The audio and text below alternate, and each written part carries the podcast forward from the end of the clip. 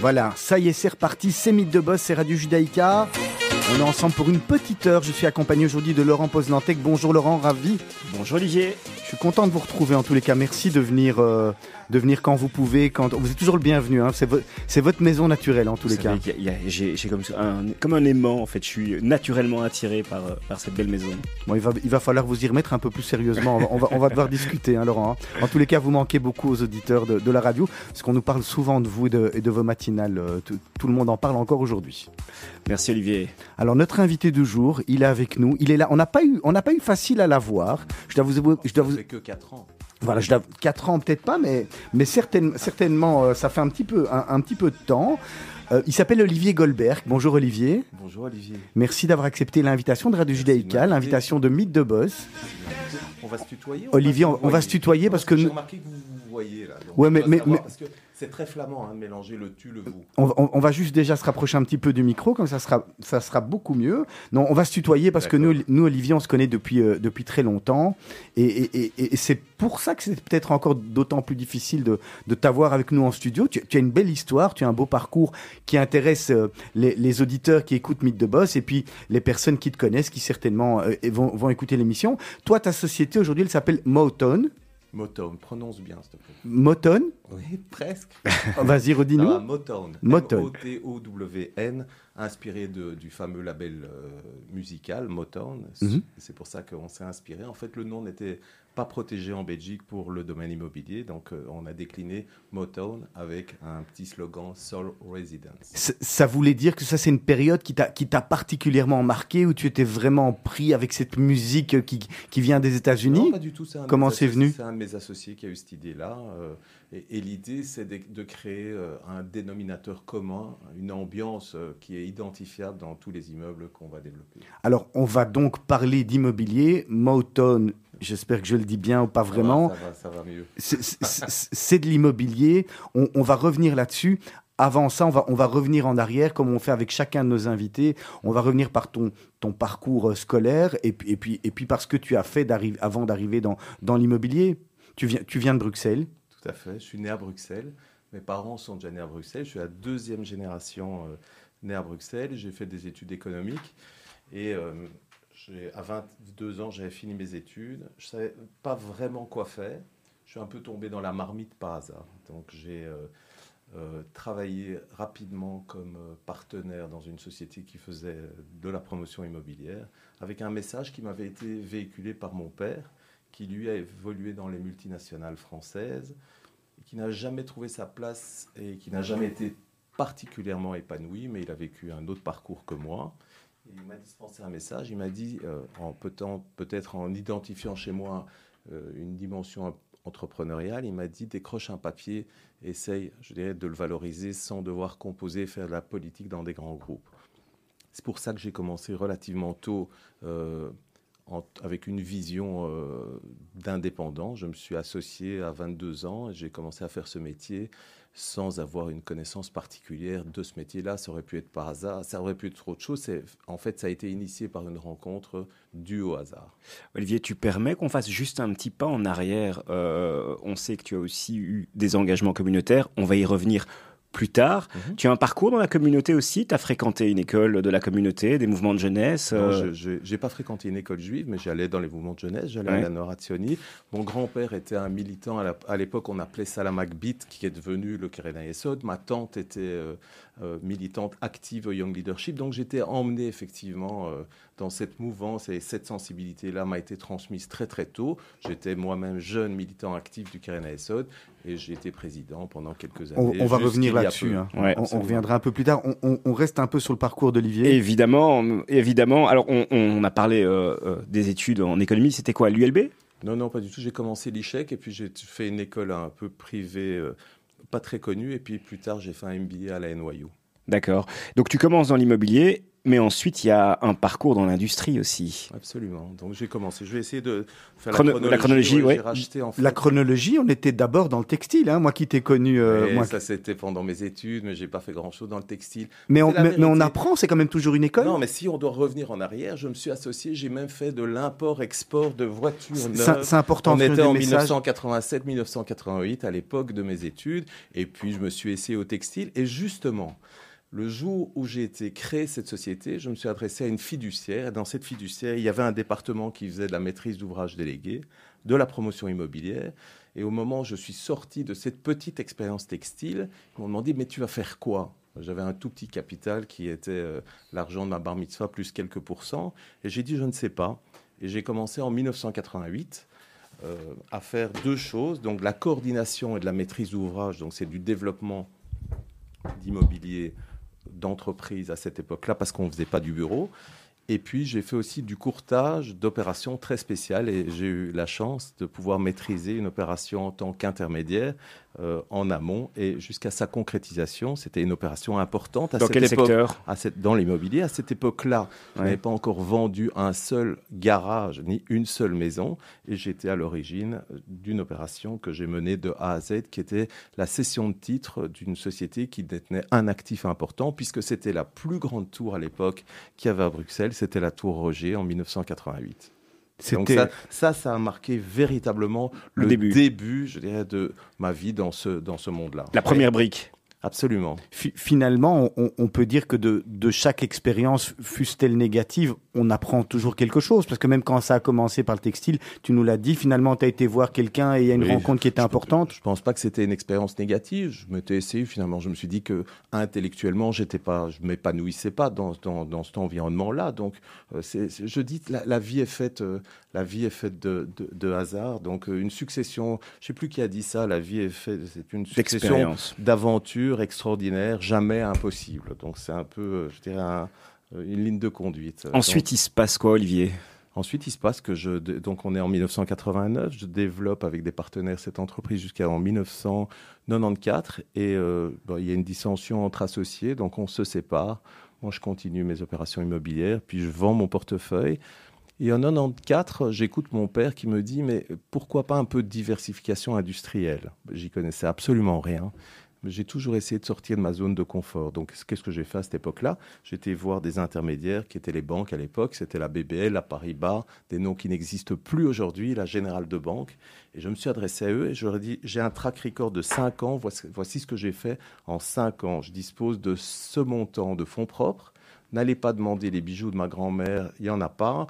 N'allez pas demander la signature de mes parents, je ne le donnerai pas présentez-moi une entreprise aujourd'hui qui a un manque de vision, une entreprise qui a un savoir-faire, et j'ai racheté une imprimerie qui était euh, spécialisée en fabrication d'étiquettes pour le monde euh, euh, agroalimentaire et cosmétique.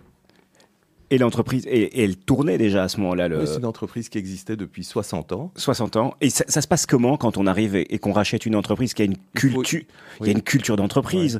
comment est-ce que on arrive en tant que nouvel actionnaire principal? très, très bonne question. Nouvel actionnaire principal. Euh, j'étais plus ou moins seul d'ailleurs. J'avais 27 ans. On est à Ninov. Je parle pas la langue. Je connais pas la culture. Euh, j'ai pas l'expérience du métier, c'est croire en son projet, c'est croire en son projet, dire ce qu'on, faire ce qu'on dit, faire ce, exactement faire ce qu'on dit. Hein, ça c'est véritablement important et pas raconter des blagues parce que les gens vous font confiance et je pense euh, respecter une certaine rigueur. Donc, euh, ce que j'ai fait, j'ai développé cette entreprise avec un montant, un endettement qui était certain, puisque j'avais des moyens qui étaient relativement limités dans un métier. Il fallait les avoir, il fallait oser, il fallait les guts, comme on dit. Absolument, il faut être un peu fou aussi. Il faut être un peu fou. Euh, je, dis toujours qu'à cette époque, si j'avais, si tu permets, Olivier, si j'avais eu un conseil de sage à l'époque et que je leur aurais demandé, tiens, est-ce que je dois faire ces projets, tout ce que j'ai fait, ils m'auraient en général dit non. Donc, euh, je dis, il faut visualiser ses rêves et être un peu fou et se dépasser. Mais quand tu arrives comme ça dans une entreprise euh, qui, a, un tel vécu, un tel passé, euh, avec une pression finalement sur tes épaules énorme. Mhm. Comment est-ce que tu fais pour te euh, t'intégrer euh, Comment est-ce que tu, tu acquiers Bon, on sait, tout le monde sait que tu es très sociable, non, mais de manière assez naturelle. À partir du moment où tu es crédible, que tu, euh, je veux dire, tu, tu, as, tu as effectivement une vision, tu t'es entouré d'experts parce que quand tu débarques dans un secteur que tu connais pas, tu t'entoures d'experts. Et moi, j'ai jamais été frustré d'avoir des gens, chacun plus intelligent que moi dans leur domaine, et que tu écoutes ces experts et que tu écoutes aussi l'histoire de l'entreprise parce que dans l'entreprise il y avait des gens qui avaient véritablement un savoir-faire inestimable. Mhm. Tu mets tout ça ensemble, tu mélanges tout ça, tu fais une recette, en, en tout cas en ce qui me concerne, qui a fonctionné. Maintenant, si on doit faire refaire l'histoire, je l'aurais fait certainement différemment. À cette époque-là, j'étais très jeune, j'avais 28 ans, pas d'expérience industrielle. J'aurais pu aller plus vite, plus fort, mais j'ai été relativement prudent finalement, finalement, c'est quoi ton, ton moteur? Parce que le, matin, quand tu te lèves, c'est quoi qui te donne la pêche, qui, qui, va te faire que tu vas te, te dépasser dans, dans, ton travail, qui va faire que tu passes euh, euh, du textile à, euh, à, à, à, une entreprise d'imprimerie pour après terminer dans l'immobilier? Qu'est-ce qui, qu'est-ce qui t'anime? La satisfaction de développer des projets, de fédérer des équipes, d'emmener des gens et de dépasser mes objectifs. C'est dur comme ça de sortir de, de sa zone de confort non, Pas du tout, pour moi c'est naturel, ça m'amuse. Ça m'amuse. Chaque jour, c'est un jour de découverte. On va, on, on, va revenir juste deux secondes sur, sur le nom Moton pour remettre un petit peu. Ça va mieux, hein? Oui, oui, on, on, y arrivera pour, pour la fin de l'émission, pour remettre un peu les, les choses dans, le, dans leur concept, parce qu'on va arriver à Moton. Comment, comment se, se, se décide l'idée de, de, créer Moton, d'accord? Mais, mais, je propose qu'avant de, de, répondre à la question, on va passer déjà une, une première petite plage musicale. On t'avait demandé, comme on demande à chaque invité, de, de nous présélectionner deux morceaux. Tu nous dis simplement par lequel tu veux commencer, Olivier? Par euh, Tiamo. Tiamo, alors explique-nous un petit peu euh, qu'est-ce, qu'est-ce que t'évoques cette chanson? Tiamo, mais on sort complètement du domaine du business. oui, oui, tout à fait, bien sûr. Hein, oui, 100%. Ouais. Tiamo, c'est quelle année Je pense que c'est 1978 euh, ou 1977. Ça me rappelle, je dirais, des moments assez incroyables quand j'ai fait mes premières rencontres amoureuses à Tchefalou. Euh, c'était assez sympa. Donc, il m'a demandé euh, une musique qui me rappelait des bons moments, donc j'ai choisi celle-là. Madeleine de Proust. D'Olivier Goldberg, qui est le CEO de Moton, qu'on va retrouver dans quelques instants. On est en même temps sur les réseaux sociaux, sur le Facebook Live de la radio. Pendant quelques minutes, les personnes qui regardent le Facebook, il n'y aura pas de son, il n'y aura pas la chanson Tiamo, parce que sinon on, on perd l'image pour, pour des questions de droit. Et nous, on se retrouve d'ici quelques instants.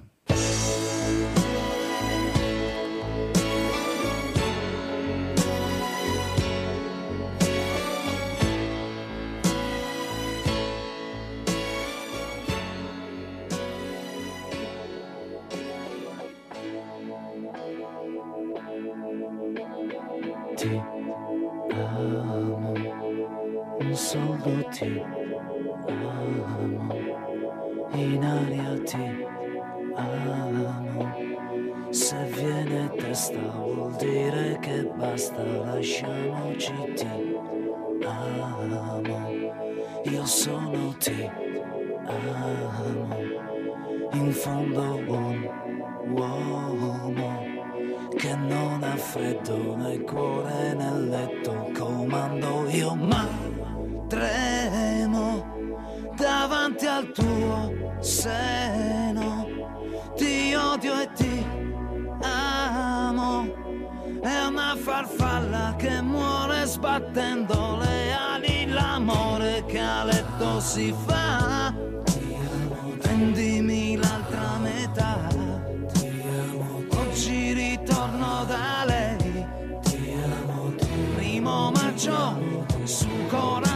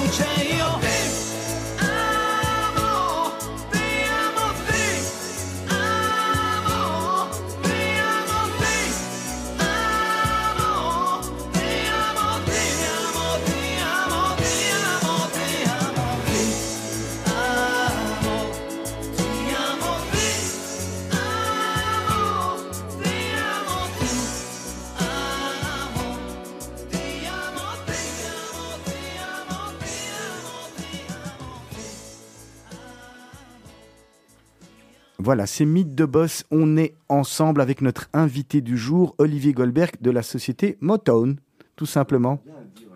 On avance ou pas du tout? On avance. Ah voilà, là on a en plus un bon micro. J'ai trouvé un, micro qui fonctionne merveilleusement bien, où tout va bien passer.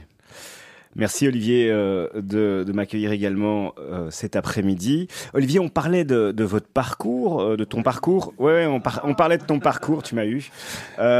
tu étais dans le monde industriel, dans le monde des imprimeries, de l'étiquette. Ouais, alors en deux mots, Effectivement, quand on dit imprimerie, c'est un terme un peu générique. Oui, oui, la production. Alors j'aurais pu dire la production. Non, non, c'est de l'imprimerie, mais c'était plutôt une entreprise de packaging puisqu'on s'est dirigé vers l'emballage. Allez, on se rapproche bien. Et principalement, effectivement, l'étiquette. Et, quelle a été, en fait, l'histoire de cette entreprise, c'est que c'était une entreprise qui fabriquait des étiquettes en papier. Et donc, quand je suis arrivé en 1995, le but c'était de rechercher à créer de la valeur. Donc, on a relativement rapidement migré du papier vers le polypropylène qui représentait plus de difficultés, plus de complexité et qui était recherché par certains prescripteurs. Donc, générateur de plus de valeur ajoutée. Et tu en tires euh, de la satisfaction de, cette expérience? C'est 8, ans, c'est ça? Alors pour dire la, vérité, on s'amuse dans une entreprise. En tout cas, moi, je me suis amusé pendant les cinq premières années. C'était fantastique. Et on, s'amuse d'autant plus euh, qu'on est finalement un peu éloigné des, problèmes du quotidien. Euh, quand je suis rentré dans ce métier, c'est comme si on a un gouvernail et puis on manœuvre, on a une vision qui est une vision de grand angle. Plus on connaît le métier, en tout cas ça a été mon expérience, plus on se rapproche de l'opérationnel et du day-to-day, moins on, conserve cette vision grand angle et pour répondre à ta question, moins on s'amuse. et, et c'est là un moment que tu te dis, j'ai fait le tour, j'ai vu tout ce qu'il y avait et appris tout ce qu'il y avait à apprendre dans ce métier. Il est temps pour moi de m'orienter vers autre chose. Ce que j'aime, je reviens finalement à mes premières amours. Mon premier coup de, de, la tour dont tu as parlé, c'est on va revenir, on, va revenir dans l'immobilier? La démarche, elle n'a pas été celle-là. En fait, on est dans un monde, on dit capital intensive, ça veut dire que les investissements, je dirais, pour pouvoir évoluer, la technologie euh, euh, évolue, je dirais, de, très très très très rapidement. Donc c'est un métier qui nécessite des investissements euh, récurrents et importants. Les machines Les machines sont très chères pour vous donner à tous les deux une idée. À l'époque, une machine coûtait 3 millions d'euros. c'était, c'était le prix d'une presse et l'entreprise générait plus ou moins 10 millions d'euros de chiffre d'affaires. Donc on est dans un métier effectivement où les investissements sont lourds et les acteurs se concentrent avec de très très très gros moyens. Alors euh, il y avait deux manières de pérenniser l'entreprise, c'était soit euh, chercher des associés et se diluer, c'est-à-dire perdre une partie du capital, soit effectivement se rendre compte qu'on a des acteurs qui sont des concurrents qui sont mieux équipé euh, en termes de moyens que soi et se dire qu'à un moment, on a fait son temps, on a repositionné l'entreprise, on a modernisé l'entreprise, il est temps de, faire autre chose. Allez, Olivier, on va rentrer dans Motone parce que le, temps file et, qu'il y, a beaucoup de choses à, nous, dire là-dessus.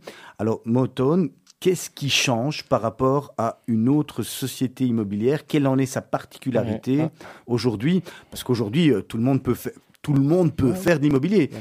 quelle est la, valeur ajoutée de cette société? Une chose importante, euh, Olivier, avant d'aborder Motone, c'est de, bien comprendre en fait que j'ai fait deux métiers dans ma vie, la réorganisation industrielle et du développement immobilier. C'est vrai, tu as raison, au début j'ai fait un peu textile, on va dire trois mais, mais euh, je n'ai jamais arrêté de faire du développement immobilier. Euh, par exemple, lorsque je dirigeais mon entreprise industrielle, je l'ai déménagé, j'ai développé euh, sur l'ancien site de l'imprimerie une promotion de 28 appartements. Et pendant toute cette période, je faisais deux métiers. Donc c'est là que tout est lié finalement. Je continuais à faire de la promotion immobilière et j'avais cette activité de réorganisation industrielle. Donc c'est un métier que je n'ai jamais quitté. Et à côté de ça, j'ai initié avec un ami d'enfance ça c'est aussi très important, euh, en 1998, une activité d'investissement immobilier qui euh, consiste euh, la rénovation d'immeubles de rapport et une activité plus patrimoniale.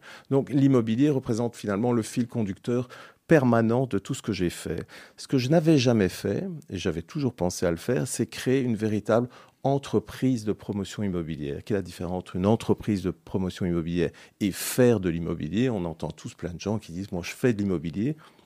C'est de développer un concept, de pérenniser une histoire, de créer une marque et d'essayer de, véhiculer un facteur de différenciation. Ça, c'est le début de Moto. Donc, si on compare aujourd'hui mon activité euh, de développeur euh, immobilier depuis quelques années avec tout ce que j'ai fait avant, c'est qu'avant, je construisais des immeubles, je les développais. Euh, ils avaient des styles parfois très différents, dans des environnements très différents. Je les vendais et l'histoire s'arrêtait. Aujourd'hui, Motone, c'est n'est pas seulement l'histoire de création, de développement d'immeubles, c'est, euh, en tout cas notre ambition, c'est de développer un certain type d'immeuble et offrir une certaine manière de vivre dans nos immeubles avec des espaces de rencontre et offrir, et c'est un défi permanent, surtout aujourd'hui euh, dans, euh, dans, un contexte où les prix de la construction deviennent un peu moins maîtrisables, c'est offrir des immeubles à des prix accessibles et peut-être prendre plus de temps en amont dans la définition de l'immeuble, dans la réflexion architecturale pour essayer en tout cas de proposer un produit un peu plus sexy que nos concurrents. À qui, tu, à qui Moton s'adresse euh, en final Parce que euh, tu expliques que tu veux, tu veux être différent que la concurrence, euh, avoir une vraie marque de fabrique. mais qui, est, qui est ton cœur de oh, cible? Notre public est très large. notre public est très large. Il peut s'agir de vieilles personnes aujourd'hui qui ont vendu leur villa et qui veulent se retrouver moins isolées, de, de jeunes qui je dirais, commencent leur vie. Donc on a, on, veut pas être restrictif dans notre choix de public. Euh, et en plus, on, je on couvre toute la Belgique. Simplement, on veut être euh, très attentif à l'offre qu'on propose et, à l'identité qu'on crée dans nos immeubles. C'était important, cette, transition, de, continuer à... Et quelle a été, si tu veux, la, démarche intellectuelle de se dire, OK, je faisais de l'immobilier avec ton, ton ami d'enfance. Quelle a été la démarche intellectuelle? Qu'est-ce qui t'a permis de te rendre compte que finalement, ça ne te suffisait plus et que tu avais envie de, de, de t'inscrire dans, dans un projet comme Automne? Euh, en, tout cas, c'est pas une démarche construite. Euh, je pense que mon, motto a toujours été de sortir de ma zone de confort et de faire des choses qui paraissaient au départ un peu inaccessibles. Aujourd'hui, on développe plus de 200 000 mètres carrés avec des stades de maturité, maturités différentes. Donc, c'est un gros projet. Et en fait, la démarche, ça a été finalement de mixer l'expérience euh, de gestion des équipes, de maîtrise des process que j'ai acquis pendant 12 ans dans l'industrie et je pense avec succès, que j'ai mené avec succès, et de pouvoir implémenter cette expérience-là et, euh, et, et, toute la satisfaction que j'en ai, j'en ai tirée dans mon métier initial qui est la promotion immobilière. Alors comment ça commence? Donc Moton, c'est le début. À un moment, un matin, tu te... Non, c'est, ça commence pas comme ça. Non, non, c'est, pas ça. À un moment, tu te dis, OK, comment on va commencer? Et finalement, est-ce que je le fais seul? Ou est-ce que je m'entoure de personnes? Parce que on avance mieux en équipe plutôt que seul? Ma vie a toujours été faite de rencontres. Donc c'est l'histoire de rencontres, c'est ça. J'avais un bureau dans, dans un immeuble euh, avenue Louis, j'ai rencontré quelqu'un qui est un ami d'enfance avec lequel j'ai partagé une réflexion, qui faisait le même métier que moi euh, dans une autre ville. j'ai un autre ami qui sortait d'un monde un peu différent, qui est le monde de la finance, avec lequel j'ai partagé cette réflexion. Et une quatrième personne qui est un agent immobilier et qui est un sourceur d'opérations, parce qu'on pourrait en parler, je dirais, un des aspects les plus compliqués de ce métier, c'est de trouver des opérations. Et donc je pense que j'ai été... Euh, effectivement, euh, le à, rassembleur la, à, la base, oui, j'ai toujours été un peu fédérateur à la base de ces rencontres-là. Et puis la société a été créée en fin 2015, début 2016. Donc c'est finalement pour répondre à ta question, Olivier, une histoire de rencontre. Mais mon idée avait toujours été de développer un concept avec une pérennité euh, dans un métier que je comprends un peu.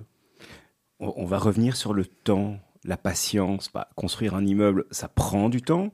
Les, le, process, en tout cas toute l'étape entre le moment où, on trouve le bien et, euh, et on livre les appartements, en théorie, c'est trois ans, mais à Bruxelles, euh, selon ce qu'on lit partout dans la presse, euh, ça prend beaucoup plus de temps. Il y a des gros soucis urbanistiques à Bruxelles. Le délivrer un permis, je pense qu'il faut, euh, enfin, il faut, il faut s'armer de patience, non? Euh, Aujourd'hui, quand on a un permis à Bruxelles, on dit qu'on a touché le jackpot. Tellement c'est compliqué. Pourquoi? Parce que c'est compliqué, parce qu'il n'y a pas de structure, parce qu'on on a des niveaux de pouvoir différents, parce qu'il y a un manque d'efficacité. Ouais, absolument, un véritable manque d'efficacité. Mais politique. oui, je ne sais pas si c'est politique. Je pense que c'est surtout un gros manque d'organisation. Et on a créé, il y a 20 ans, la commission de la simplification administrative, mais on n'en a rien fait.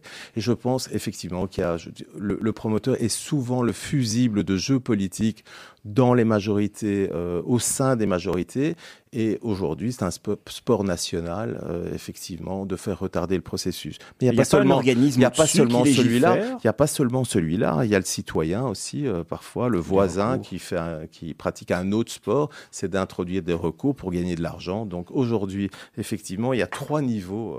Quand on, on vous accorde un permis, effectivement, un tiers peut faire un recours. Et puis encore, on peut aller au Conseil d'État. Donc c'est effectivement très compliqué. Mais je dirais pas que c'est seulement Bruxelles, c'est toute la Belgique. En Wallonie, euh, on vit euh, effectivement des situations parfois qui sont euh, dantesques, dantesques, et même, je dirais, incompréhensibles parce que on se dit, mais bah, en dehors du gros cliché, le promoteur immobilier, il est là pour gagner de l'argent.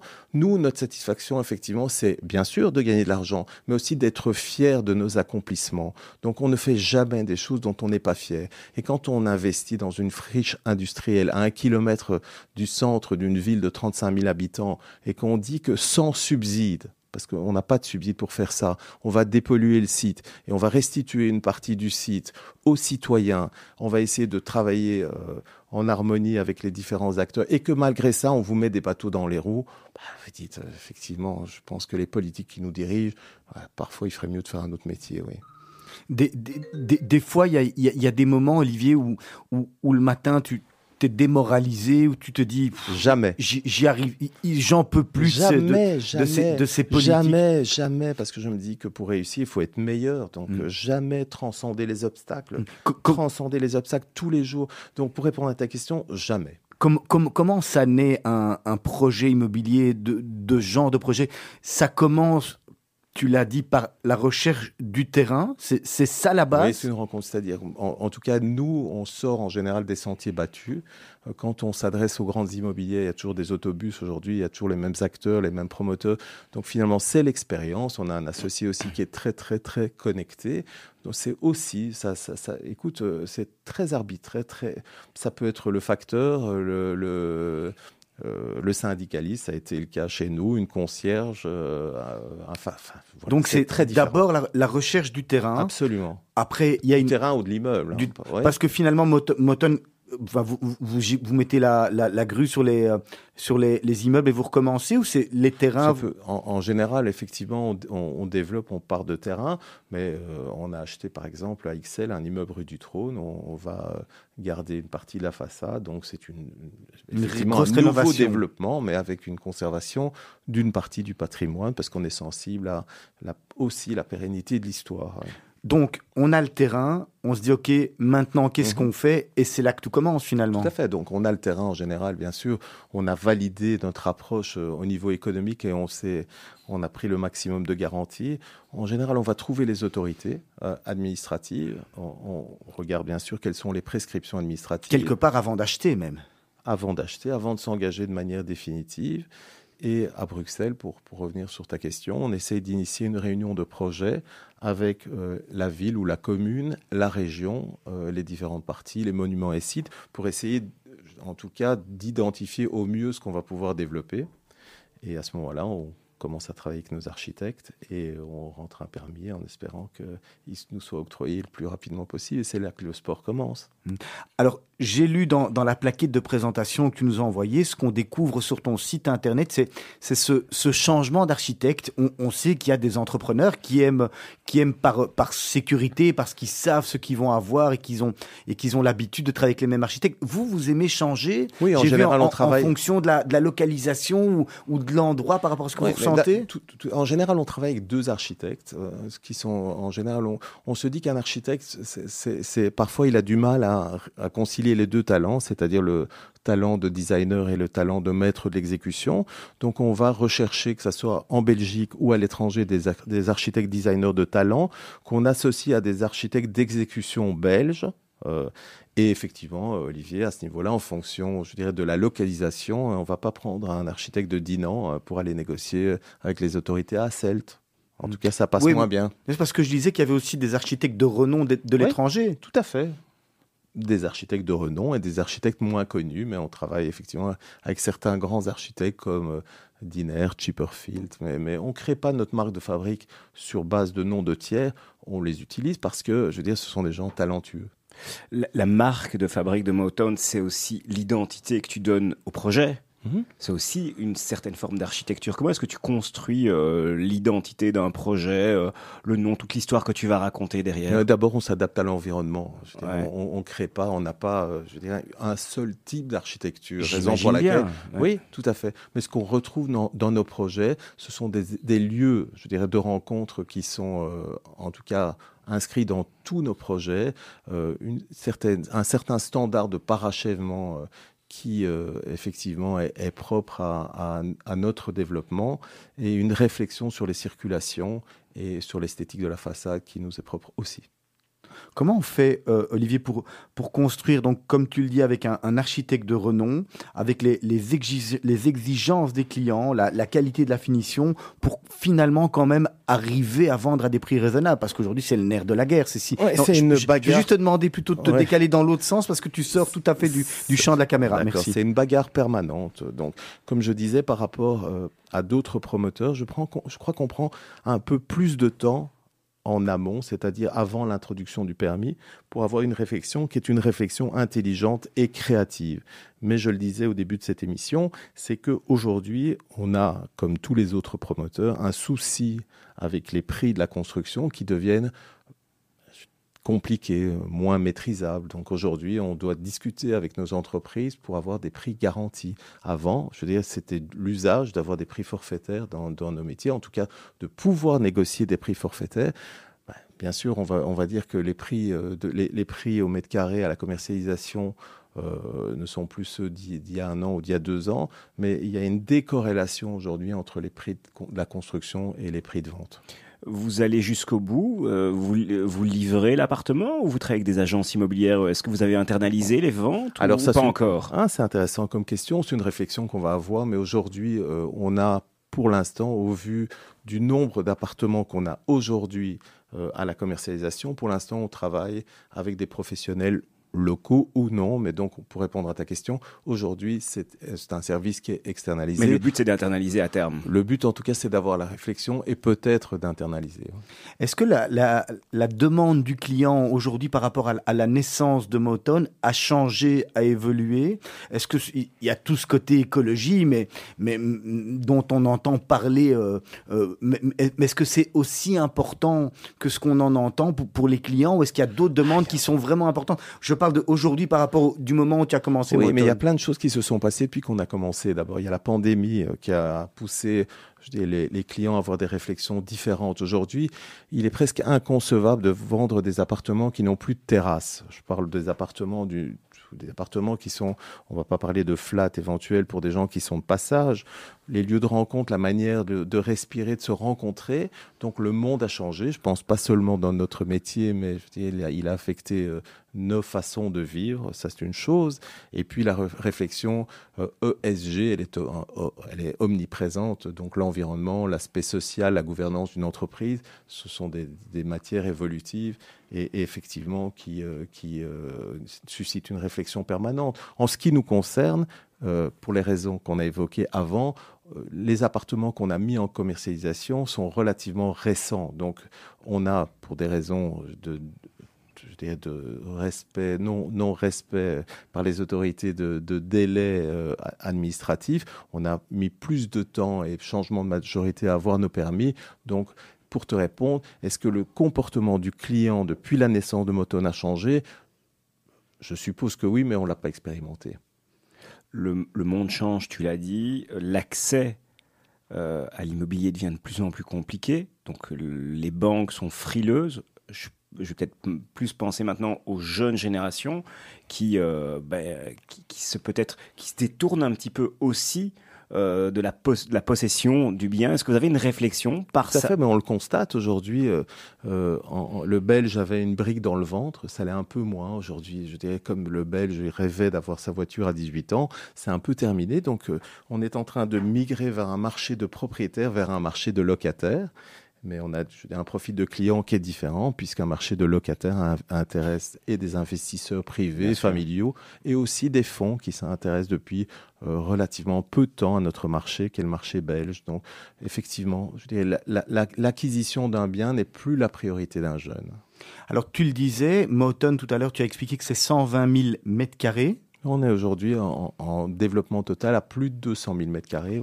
Alors aujourd'hui, Moton, c'est la Belgique. Est-ce que demain, on pourrait imaginer que vous alliez explorer d'autres pays qui sont peut-être plus faciles en termes d'autorisation, d'urbanisme, etc. Ou on se concentre finalement non. sur ce qu'on aime, sur ce qu'on connaît bien la Belgique, ou finalement on se dit tiens, on va aller voir. Non, je sais pas, il y a de la mode, les gens vont au Portugal, on va, on, on peut aller partout aujourd'hui. C'est pas dans notre philosophie aujourd'hui. On va se concentrer sur la Belgique, absolument. Et autant de mètres carrés, ça fait combien d'appartements ah, Considère qu'un appartement, c'est 100 mètres carrés en moyenne, donc tu fais le calcul.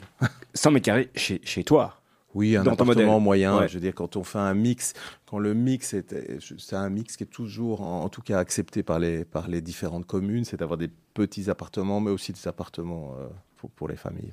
Le nerf de la guerre dans, dans, l'immobilier, Olivier, enfin comme dans beaucoup de métiers, mais particulièrement dans l'immobilier, c'est la thune, c'est l'argent, c'est l'oseille. Euh, alors on travaille, on travaille beaucoup avec les banques, mais de plus en plus on attend, on entend que des, des investisseurs, des gros groupes font appel à, euh, à des investisseurs. Est-ce qu'il y a des, des, investisseurs étrangers qui viennent? Il y a des family office, des choses comme ça. Est-ce que ça fait partie à vous de, de votre philosophie dans, dans, Moton ou, ou c'est exclusivement euh, avec une banque? Et si demain, Laurent ou moi, on a envie d'investir dans... C'est possible?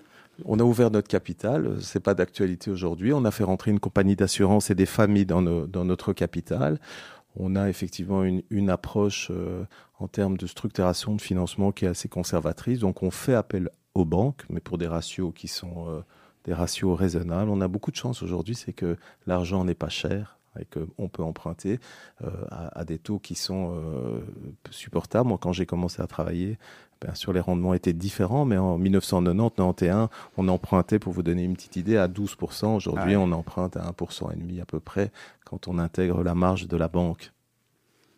J'aimerais revenir sur, et, et, je fais le lien avec, avec la question d'Olivier, l'argent, parce que quand on a, on a déposé un permis et qu'il y a euh, X nombre de recours sur, euh, sur une promotion, on est bloqué. On ne peut pas poser une brique. Donc l'argent est bloqué. Comment est-ce qu'on fait pour, pour fait. supporter cette période-là où on a finalement des capitaux immobilisés? Je pense que la réponse euh, réside en partie dans ce, ce que j'ai expliqué, c'est que à partir du moment où on a une structuration du financement qui n'est pas trop agressive et que le, notre ratio de fonds propres, surtout avant d'avoir ce permis, euh, est, est, un ratio important euh, et que l'engagement bancaire il est, il, est, il est bien présent, mais il n'est pas, je dirais, il n'est pas ultra dominant, euh, on peut transcender ces périodes avec des taux d'intérêt qui sont des taux d'intérêt bas. Et en fait, on rééquilibre au moment où on obtient les autorisations, on fait baisser notre ratio de fonds propres et on augmente l'exposition des banques. Parce qu'à partir du moment où on a un permis, un produit maîtrisé, euh, une compréhension des process. Notre souci aujourd'hui, c'est pas de vendre nos, projets. Notre souci aujourd'hui, c'est effectivement d'identifier les projets, d'obtenir le permis. Et puis à ce moment-là, je veux dire, le timing est assez maîtrisé. Ça, c'est ton rôle à toi dans Motone Moi, je suis un chef d'orchestre. je, je, dis toujours que je fais travailler les gens, je fais pas grand-chose. C'est ça, ta journée. finalement, tu as encore du temps pour te consacrer à, d'autres activités? Oui, des passions, comme les blagues téléphoniques, par exemple. On, va en reparler, hein, euh, Olivier. On, va quand même revenir dessus dans, dans quelques secondes. Mais, mais, mais, avant les blagues téléphoniques, je trouve que c'est important parce que tu, tu, as mis ton cœur et, ta passion. Euh, tu as pris de ton temps, de, ton travail et, de ta vie de famille pour aussi t'investir dans, une, association qui est plus que communautaire, qui est une association euh, qui s'appelle le Keren Ayesot les Israël. Et heureusement, j'ai fait me tromper non. C'était important pour, toi de, conjuguer cette, ce travail, mais en plus sur le côté de dire je rends finalement quelque chose oui, je pense que quand on a, quand on a eu la chance de réussir quelque chose, c'est important de pouvoir donner. Alors mon engagement communautaire, mon, attachement à Israël, je devais le prouver à personne. Je, le connaissais, mais moi, comme j'expliquais, mon grand-père qui a été quelqu'un, un monsieur qui a fait les camps, qui était quelqu'un d'engagé, et euh, j'étais un militant relativement actif jusqu'au moment où on est venu me chercher, on m'a proposé effectivement. C'est comme ça que ça se passe. On est venu te chercher, on t'a dit. Euh... Absolument. On est venu me chercher, on m'a proposé. Au départ, j'ai réfléchi. Et puis je me suis dit, finalement, ça correspondait à ce que je pouvais faire et ce que j'aimerais faire. Je pense que je l'ai fait au mieux de ce que je pouvais, avec énormément d'enthousiasme. Ça m'a procuré énormément de satisfaction, de belles rencontres, une joie énorme de voir finalement que j'ai pu impacter euh, la vie des gens en, réussissant euh, à, créer, en tout cas à, à, faire en sorte que des projets se créent. Donc beaucoup, beaucoup de satisfaction, mais tout a un temps. Donc le, tout, c'est de pas s'enfermer trop longtemps dans ce genre de, de, de fonction-là et de pouvoir céder la main au bon moment. Je suis resté sept ans. Je dis toujours que c'était un peu trop long. S'il n'y avait pas eu le Covid, je serais peut-être sorti un peu je dirais plus rapidement, mais c'est une expérience extraordinaire, extraordinaire, et toujours pouvoir donner un peu. Donc finalement, c'était important donc de donner du temps, mais, mais tu le disais, de par la filiation de ton grand-père, et, on, est tous, euh, on fait tous attention à nos racines. C'était toi, Israël, c'est ça qui t'attache, c'est ça qui, c'est ça qui t'anime. Oui, mais pour répondre à tes questions, Olivier, il n'y a jamais dans tout mon parcours quelque chose qui a été organisé, prémédité. C'est toujours un, un hasard de rencontre, et les choses se sont inscrites comme celle-là, je dirais, ou comme cela. Euh, mais mais, mais c'était pas c'est pas un jour où je me suis dit tiens euh, je vais devoir m'impliquer plus au niveau communautaire. Ça s'est mis comme ça même si c'est une expression un peu belge. Après sept ans on a encore envie de faire du communautaire? On a envie de faire une pause Qu'est-ce qui, qui, a changé pendant ces sept années sur ta présidence du, du Keren Ayesot euh, Parce qu'aujourd'hui, qui est, qui, est, une, une boîte euh, avec forcément des, valeurs euh, au plus haut niveau, mais, mais qu'est-ce qui a changé? Tu as professionnalisé la, la, la structure en Belgique? Qu'est-ce que toi, non, tu, j'ai pas, j'ai, pas cette prétention. Je pense que j'ai pu... en tout cas, emmener avec moi dans différents projets des gens qui connaissaient pas le Keren Ayesot, peut-être en tout cas euh, une partie de la communauté juive qui, euh, avait entendu parler du Esot sans savoir exactement ce que c'est, sans connaître son histoire. Et, puis je dis que quand on, malheureusement la pandémie euh, a, interrompu la cadence, mais quand on sollicite les gens et qu'on les emmène dans des projets, qu'on organise des soirées, j'ai essayé en tout cas de, en même temps de leur faire passer un moment agréable. Donc c'est ça ma satisfaction. J'ai absolument pas euh, la prétention de dire que j'ai professionnalisé quoi que ce soit. C'était déjà à la base une organisation professionnelle. quelles ont été durant ces, sept années mhm. les, vraies belles rencontres dont, tu pourrais nous, nous parler, des, vraies personnes qui t'ont euh, qui t'ont influencé peut-être aujourd'hui et, et, dont tu gardes un, sentiment ah, fort je, je, rappelle souvent une rencontre exceptionnelle. J'ai eu la chance d'être invité à la présidence chez Shimon Peres. J'ai rencontré un monsieur qui à l'époque avait, je pense, 91 ans. Qui, On est en quelle année ah, Je pense qu'on est en 2014, mhm. euh, qui, qui, est, qui est quelqu'un qui, euh, parlait de perspective comme s'il avait 25 ans avec un discours intelligent, réfléchi, un, discours, un véritable discours de sage. Donc j'ai été véritablement impressionné par Si on doit retenir donc de cette année, c'est vraiment la personne qui t'a qui t'a marqué. Oui, j'ai eu d'autres rencontres qui m'ont marqué, des, gens, des gens, je dirais euh, aussi bien des inconnus dans des homes, des gens qui pleuraient parce que on avait réussi grâce au Keren Essot à construire des bâtiments qui leur permettaient de vivre mieux. Euh, ce sont des inconnus qui m'ont euh, terriblement ému. J'ai eu une rencontre aussi particulière avec Benny Gans, qui est devenu que je vois un peu moins maintenant, mais qui est devenu un, ami euh, avec lequel j'ai partagé euh, pas mal de réflexions. J'ai rencontré récemment, euh, puisque j'ai partagé un peu de temps avec lui aussi, Yossi Cohen, qui quand même a fait beaucoup de choses qu'on ne sait pas, mais qui a fait des choses, je pense, assez extraordinaires. Qui était l'ancien, l'ancien chef du Mossad, pour les personnes qui, qui, ne le savent pas. Olivier, alors pour les personnes qui te connaissent on, va venir effectivement sur deux secondes hein, sur, sur ce, côté blagueur euh, euh, qui te caractérise et, qui fait partie de ta, personnalité. C'est important, c'est fondamental pour toi. Ça, te permet de décompresser finalement. tout à fait. Je dis souvent qu'il y a des gens qui jouent au squash. Peut-être moi je fais autre chose. Oui, euh, je veux dire, c'est finalement, je fais ce métier là aujourd'hui, mais on me demandait il n'y a pas longtemps, mais si tu n'avais pas fait ça, tu aurais fait quoi Et qu'est-ce qui... J'aurais bien aimé être un imitateur, par exemple. J'ai pas le talent, c'est pas grave, j'anticipe sur tes questions. Euh, c'est pas trop tard, hein. tu peux encore monter sur scène. Oui, pas trop tard, pourquoi pas. Olivier, je vais juste te demander de mettre le casque, deux petites secondes là, qui est devant toi. Il y, a, une petite. Celui-là? Ouais, celui-là. Il, y, a une petite écoute et, on va en parler, puis tu, tu vas nous dire qui c'est. Coucou Olivier. Euh, c'est ta copine Eugénie. Alors voilà, écoute, euh, je voudrais te demander quelque chose. Puisque tu passes à la radio, eh bien, ça me donne l'opportunité de te demander, dis-moi, quand ton fils va se marier et quand il aura des enfants, est-ce que tu crois qu'il va me faire les mêmes blagues que toi Tu me faisais à l'époque? Ce serait plutôt marrant, peut-être. Enfin, si je suis encore toujours là, bien évidemment. Allez, je t'embrasse bien fort. Alors, une petite explication sur qui est la dame là au téléphone. Extraordinaire, donc euh, c'est vraiment, je suis très touché par, ce message. Euh, la maman, euh, la dame qui vient de parler est une amie à moi, qui est la maman d'un ami à moi que je connais depuis toujours, et je dis toujours que si cette charmante amie avait été une star internationale, j'aurais peut-être été milliardaire parce que à l'époque, en tout, cas, j'avais la capacité à l'imiter euh, de manière assez, professionnelle et, euh, et je n'ai jamais arrêté de rigoler avec elle et c'est quelqu'un que j'aime énormément. On, reviendra évidemment sur, cette facette de, ta personnalité.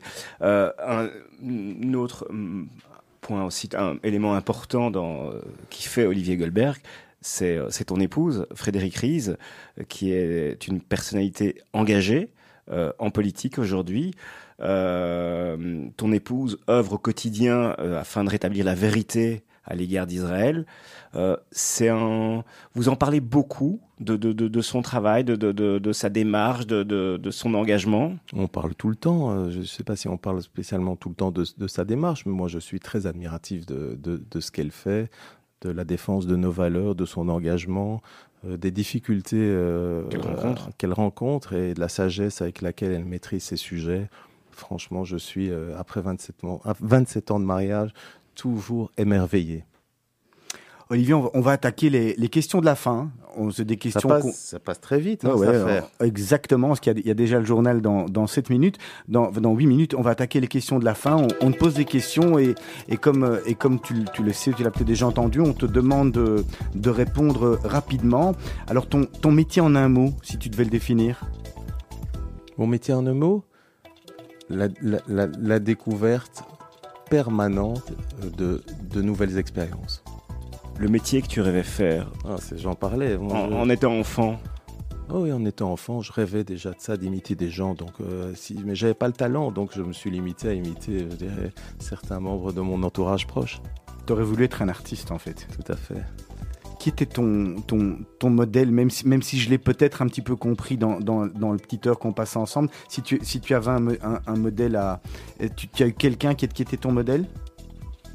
Oui, mon père. Voilà, c'est ça qu'on a retenu, euh, c'est important. Absolument, mon père est quelqu'un d'exceptionnel, un sage, quelqu'un d'intelligent, de réfléchi, qui m'a transmis les, bonnes valeurs. Oui, c'est un grand modèle pour moi.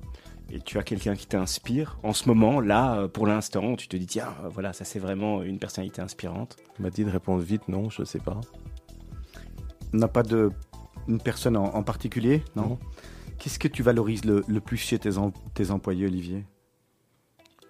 L'engagement. T'as une anecdote de réunion, euh, j'imagine, un moment épique. Tu leur fais des blagues téléphoniques ou finalement on est dans un autre Olivier Je me suis retrouvé effectivement euh, dans une réunion avec un, monsieur qui avait un tic de langage. Et donc au lieu d'écouter le contenu de la réunion, j'avais focalisé sur son tic de langage. Et en pleine réunion, j'étais tout seul, donc il me parlait d'un sujet sérieux. J'arrivais plus à me maîtriser, je suis parti dans un fou rire. J'ai dû trouver bien sûr mille subterfuges pour pouvoir justifier mon fou rire, mais c'était assez compliqué. Alors qu'est-ce qui te fait lever le matin? La passion. Le meilleur moment de ta journée?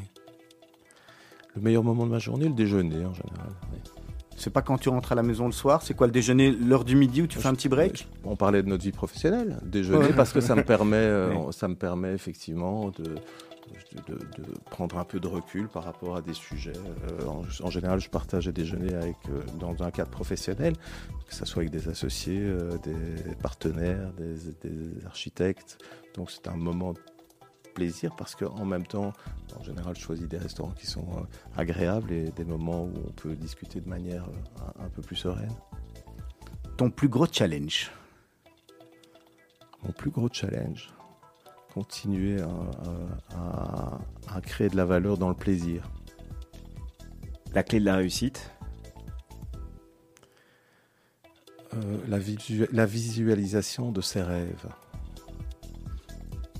Alors Olivier, si tu avais une lampe d'Aladin, tu sais, sur laquelle on peut frotter, tu as, tu as, trois vœux à faire. Euh, c'est pas mal déjà d'avoir trois vœux. Quels seraient tes, tes trois vœux?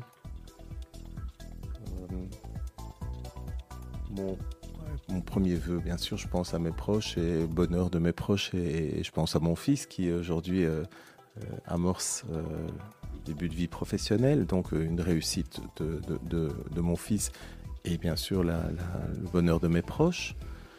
Deuxième vœu un peu plus général, euh, c'est qu'on sorte rapidement de cette crise qui est quand même infernale parce que moi, je, de manière un peu naïve ou légère, je croyais qu'elle serait déjà depuis longtemps derrière nous et d'après ce que j'entends, malheureusement, on a encore annulé une soirée. Euh. Ça, veut dire, Olivier, qu'on finalement, si on fait abstraction de cette crise, aujourd'hui, c'est vraiment un de tes vœux, donc c'est super important. C'est-à-dire qu'avant, on se rendait pas compte finalement qu'on était si bien il a, fallu, il a fallu ce déclencheur, cette crise pour dire ça c'est vraiment, ça fait partie de mes trois vœux. Aujourd'hui c'est vraiment un truc que j'en ai, j'en ai vraiment marre et après on sera non, mais J'en ai pas marre du tout parce que ça, à titre euh, égoïste, ça n'a pas impacté euh, négativement ma, vie parce que j'ai eu la chance de ne pas avoir de, proches qui ont été touchés par cette maladie, euh, en tout cas de manière grave.